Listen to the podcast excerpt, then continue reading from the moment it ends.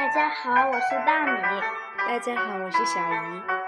今天我们来录《恩太郎》，作者山胁公，绘图秦昊史郎，翻译周江，蓝海出版公司，动物大便研究所，请往这边走。这位就是恩太郎。他是研究动物大便和动物上厕所的专家。他研究各种各样的动物大便，有兔子的，附近花狗的，野人的，野人的最奇怪，像一坨棉花。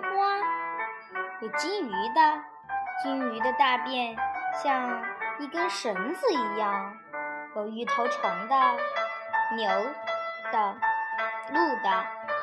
的大便像巧克力豆，好想吃呀！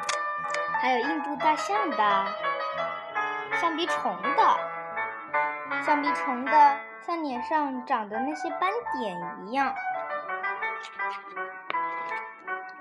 嗯，今天的运气好像也不错。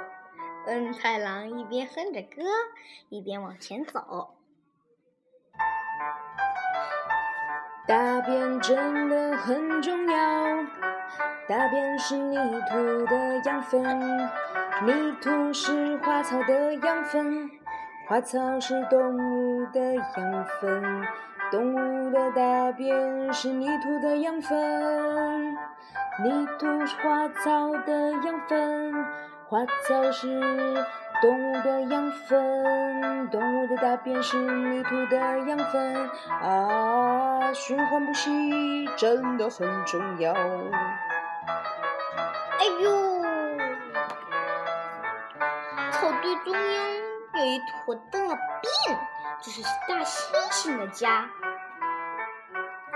大猩猩的家就是它的厕所。每天早晨，他会在家的中央大便，之后呢，就搬到新家去。旧的家会怎么样呢？不知不觉长出茂盛的青草，随着风儿轻轻地摇。不知什么时候，大猩猩会再回来，草儿轻轻茁壮成长。高兴地迎接他们回来做新家。咦，真奇怪，怎么把大便拉在了外面？啪嗒啪嗒啪嗒，哒哒哒哒哒哒哒。大猩猩妈妈一路追赶着它的宝宝，大便得拉在厕所里，要我说几遍你才懂啊？可是厕所太脏了，我不喜欢。怎么会脏呢？我每天都做新的呀！嗯太郎大声地说：“喂，等等！啊，是恩太郎，快拦住那个孩子！好了好了，别生那么大的气嘛！你就见一个孩子喜欢的大便，不就行了吗？大便厕所不就行了吗？”哇，好漂亮，是花厕所耶！真的，就像恩太郎说的那样，大猩猩宝宝非常高兴，他听话的在家中央大便，还小心的不弄脏那些花儿呢。哈哈哈哈哈！恩太郎向前走着，突然，一只小浣熊。气呼呼的从森林里跑了出来。小浣熊，你怎么了？啊，恩太郎，请过来一下。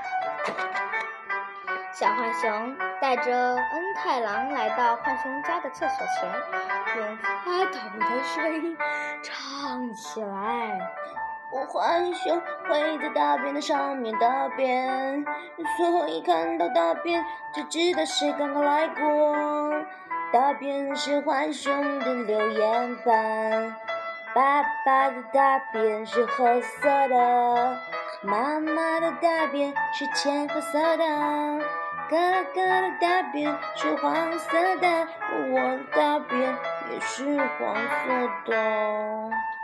可是，哥哥很生气，说我学他，明明没有学他，所以我要到别的人家去上厕所。我要当别人家的孩子。哼！嗯，小浣熊，你这么做也行，可是我有个更好的主意哦。恩太郎趴在小浣熊的耳边说了几句悄悄话。哦，就这么办。哇，红色的大便！浣熊哥哥大叫：“我们家里没有人会拉这样的大便，就连亲戚朋友也不会。不得了了，一定是有一只神秘的浣熊来过。”浣熊妈妈看看红色的大便，又看了看小浣熊。哈哈，我知道那只神秘浣熊是谁了，就是……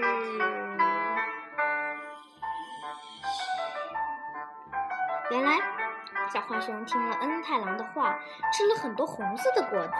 不过，这可是秘密哦。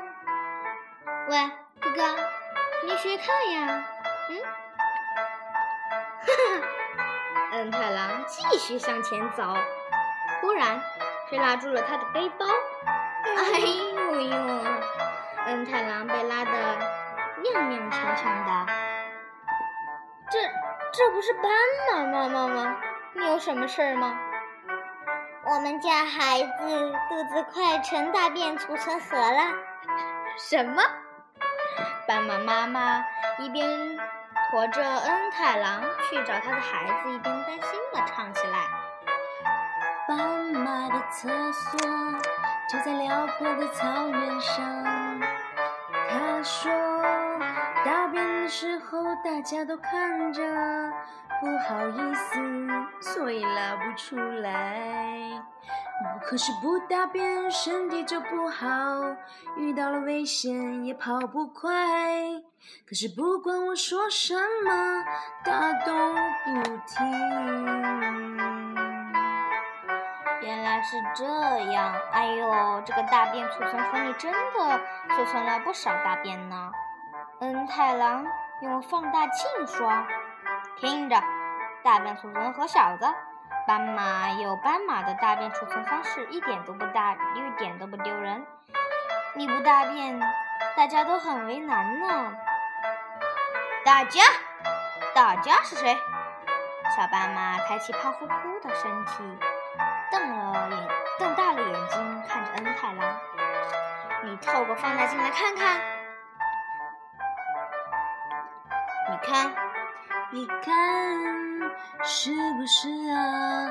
大家都在等待你的大便，泥土在等，昆虫也在等，小草在等，大树也在等。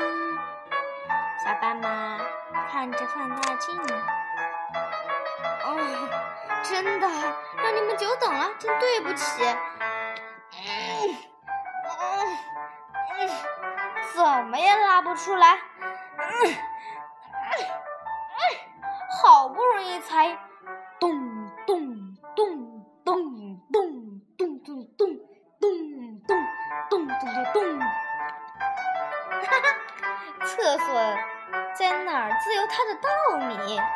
鼹鼠的厕所在地底下，房间和厕所是分开的，因为它爱干净。狮子的厕所在大家都看得到的地方，它要告诉大家这里是它的地盘。河马的厕所是路标。一边大便一边走，沿着大便就能找到回家的路。小鸟的厕所，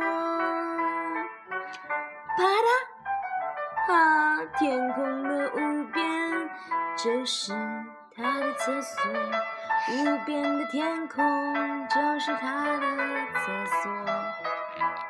嗯太郎一边插着帽子一边走，大猩猩、浣熊、斑马都走过来一起，对他说：“嗯太郎，刚才真是太谢谢你了，到我家来，到我家吃点心吧，吃点点心吧。”嗯，可是那个这个那个我也要大便。